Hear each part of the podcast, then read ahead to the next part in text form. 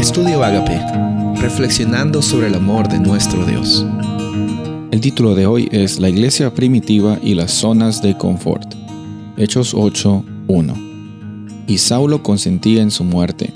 En aquel día hubo una gran persecución contra la iglesia que estaba en Jerusalén, y todos fueron esparcidos por las tierras de Judea y Samaria, salvo los apóstoles.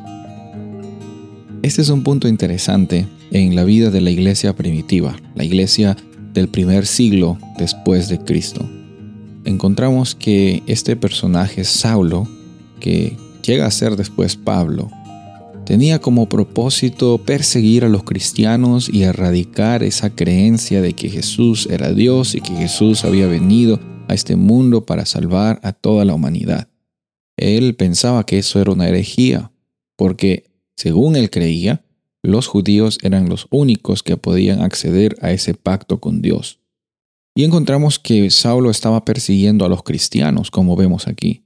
Y en medio de estas persecuciones fue que la iglesia primitiva llega a salir de su zona de comodidad. ¿Por qué? Porque hasta este punto encontramos en el libro de Hechos la mayor cantidad de, de predicación, la mayor cantidad de expansión de la iglesia primitiva se dio en Jerusalén. Jerusalén que era, era la ciudad donde había mayor cantidad de judíos, donde no había dificultad en predicar un mensaje porque la gente ya conocía también de la persona de Jesús y también era un lugar que era céntrico. Para ellos no era muy difícil quedarse en el área de Jerusalén, pero el llamado de Jesús, la invitación de Jesús fue predicar a toda lengua, tribu y pueblo acerca de este mensaje del Evangelio. No solo consistía en quedarse en Jerusalén.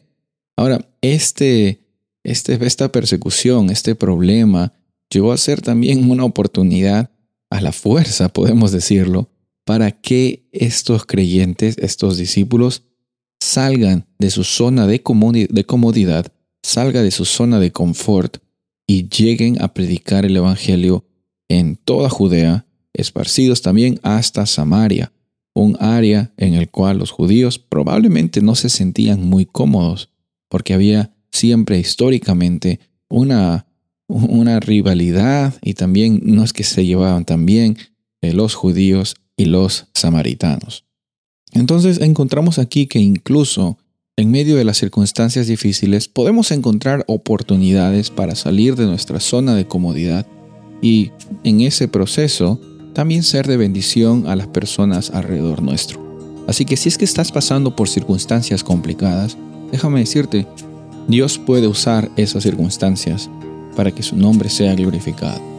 Ten ánimo, sigue adelante, confía, camina por medio de la fe, no por medio de lo que tus ojos ven, y descansa en las promesas de tu Padre Celestial. Soy el pastor Rubén Casabona y deseo que tengas un día bendecido.